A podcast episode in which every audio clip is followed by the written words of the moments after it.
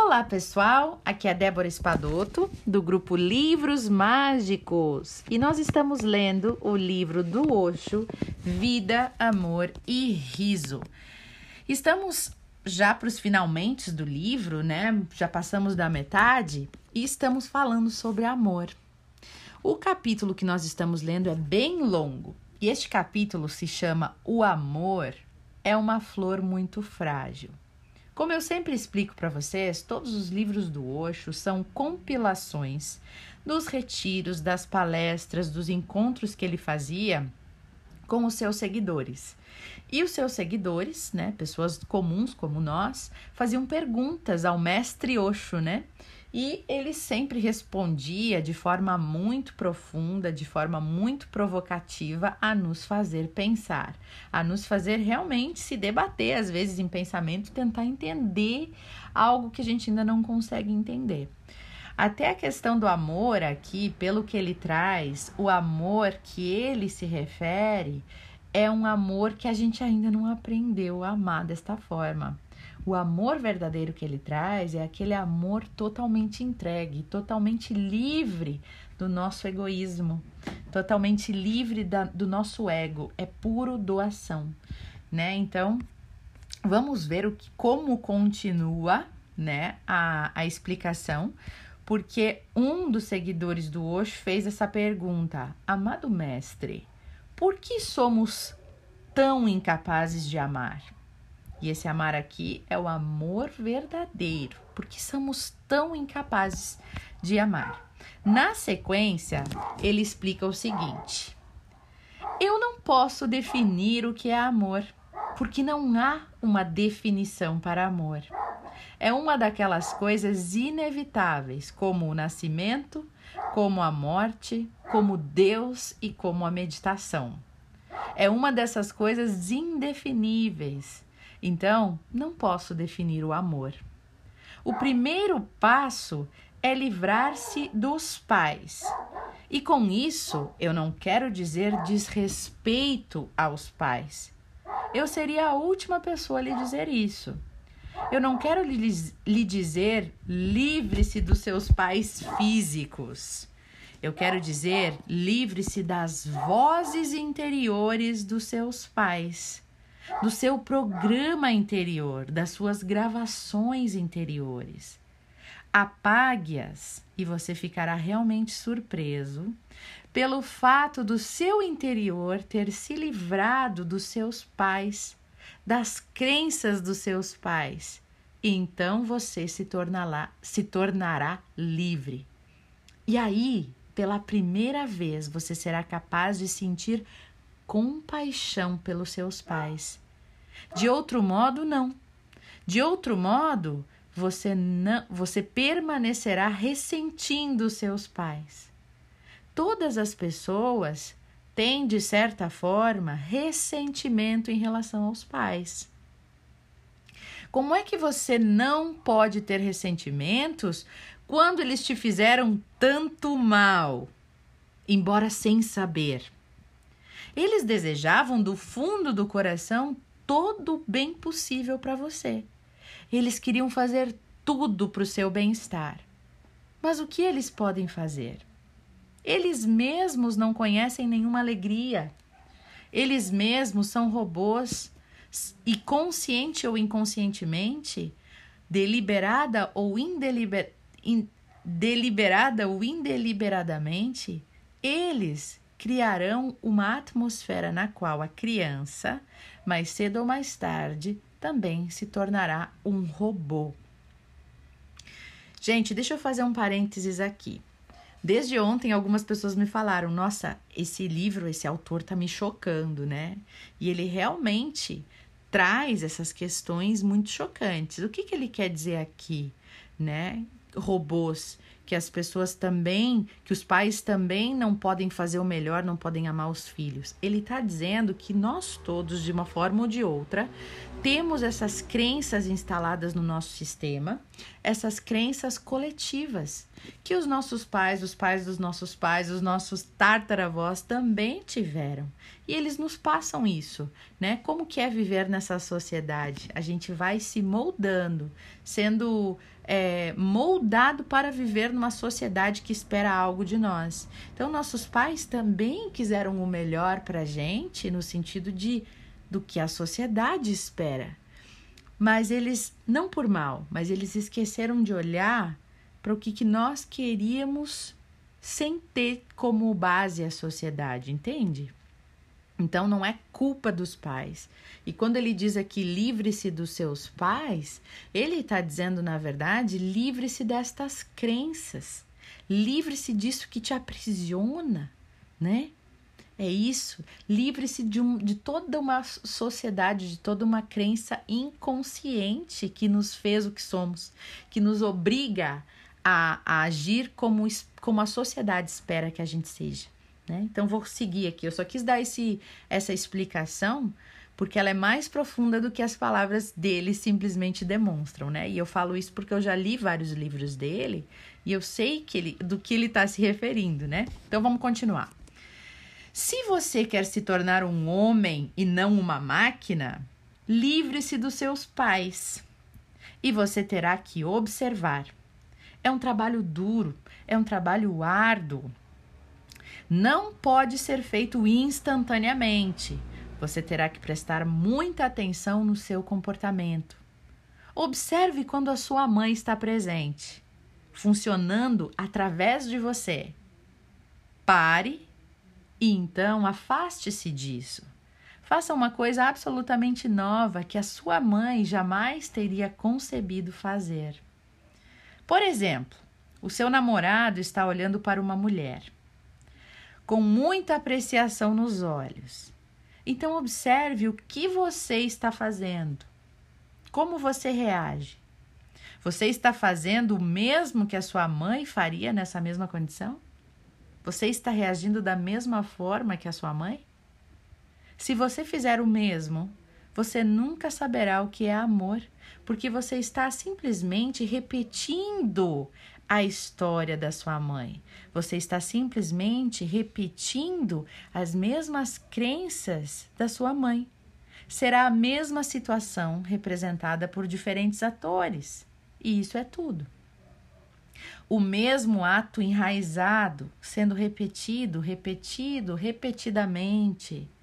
Você está agindo a partir de uma crença inconsciente já instalada que vem da sua genética.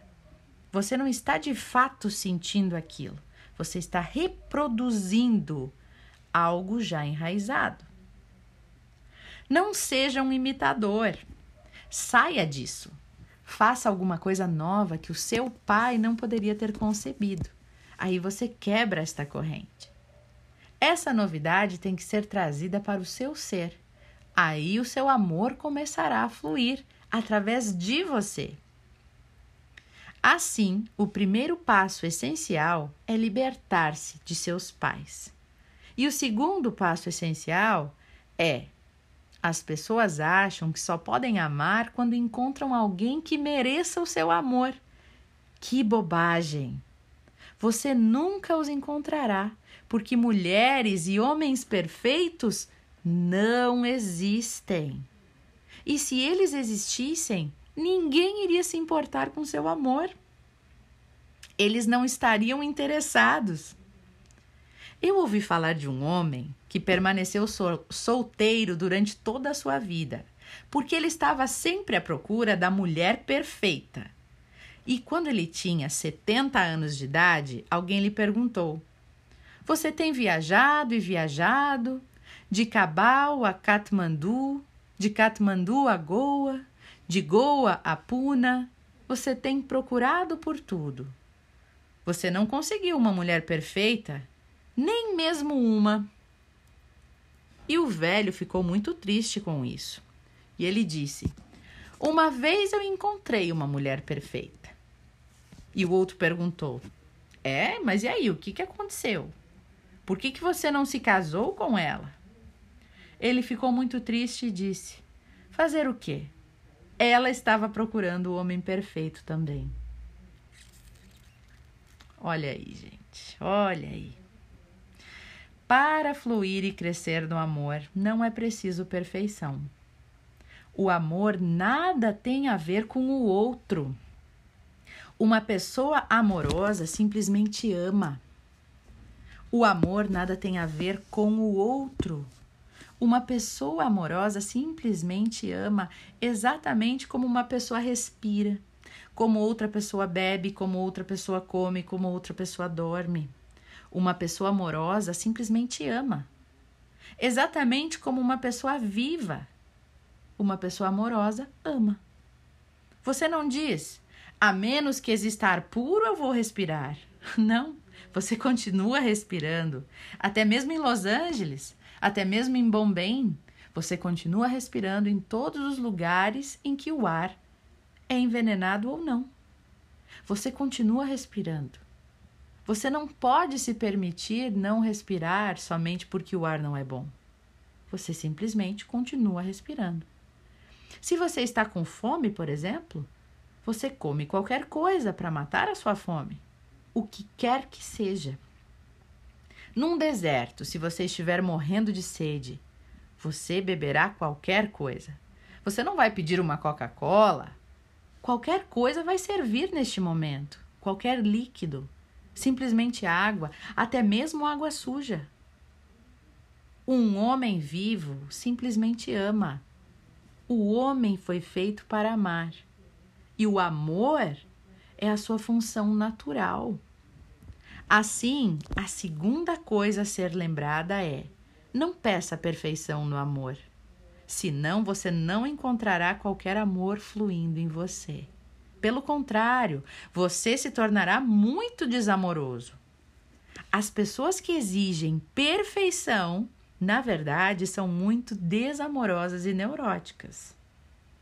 Mesmo se elas puderem encontrar um bem amado ou um amante, elas exigirão perfeição. E o amor é destruído por causa dessa exigência. O amor simplesmente ama. Uma vez que um homem ama uma mulher ou vice-versa, a exigência entra imediatamente. A mulher começa a exigir que o homem seja perfeito, simplesmente porque ele ama. Como se ele tivesse cometido um pecado. Agora ele tem que ser perfeito, abandonar todas as suas limitações de repente, somente por essa mulher. Agora ele tem que ser perfeito, se ele quer me amar, ele tem que ser perfeito. Uh, agora ele não pode mais ser humano. Se ele me ama, ele precisa ser perfeito. Não é assim que a gente faz, tem que entrar na linha. Ou ele tem que se tornar sobre-humano, ou ele tem que se tornar pseudo, falso, fingir que é perfeito. Naturalmente, tornar-se sobre-humano é muito difícil. Então, as pessoas acabam se tornando falsas para sustentar esta ideia de perfeição que o relacionamento humano exige. Eles começam a fingir, começam a rir, começam a jogar o amor. E o amor não é jogo. Em nome do amor, as pessoas estão simplesmente jogando. Mas lembre-se, Nunca exija a perfeição se você quiser amar de verdade. Você não tem direito algum de existir, de exigir qualquer coisa de alguém. Se alguém o ama, seja grato. Não peça nada em troca. Não exija condições, porque ela não tem nenhuma obrigação de amar você. Se alguém ama, isso já é um milagre. Emocione-se pelo milagre. Mas as pessoas não se emocionam e por essas pequenas coisas elas destruirão todas as possibilidades de amor. Elas não estão interessadas no amor e na alegria que ele traz por si só. Elas estão mais interessadas em outras viagens do ego. Então, esteja interessado na alegria do amor, porque tudo mais não é essencial. Uau! Gente, eu tô aqui de boca aberta com esse áudio aqui, com essa parte. Sinceramente, eu tô aqui assim, de queixo caído, porque eu fiquei me colocando nas situações e pensando é exatamente isso que a gente faz quando a gente começa a se relacionar com alguém. Né? Tipo assim, ah, me disse que me ama, parece que a pessoa já tem que assinar um contrato de que a pessoa vai andar na linha. Quer me amar? Bom, então tem que ser desse jeito. Vai ser assim, assim, assim. Não é assim que a gente faz. A gente quer que a pessoa passe a ser perfeita porque ela resolveu nos amar. É como se ela, tô te amando, agora eu preciso me mudar para me encaixar na sua vida, para caber da maneira que você quer que eu seja. Olha bem, a gente faz exatamente assim, porque senão eu não te aceito. Se não for do meu jeito, não precisa nem me amar. Não é assim que a gente faz? Quer estar tá comigo? Quer me amar? Ah, então vai me amar do meu jeito. gente do céu. Nunca tinha pensado por esse lado, mas é exatamente o que a gente faz nesses contratos de relacionamento. Quando a gente assina um papel, né? A gente exige do outro várias questões. A gente exige que ele vá se moldando aquilo que a gente quer. E a gente esquece de viver o amor. A gente esquece de ser grato por a pessoa estar apenas nos amando. A gente esquece de valorizar a pessoa como ela é, de aceitá-lo como ele é. Não é verdade? Olha, áudio para muita reflexão hoje, né? Eu desejo ótimas reflexões a todos vocês que estão ouvindo esse áudio. Um beijo no coração e até o próximo áudio.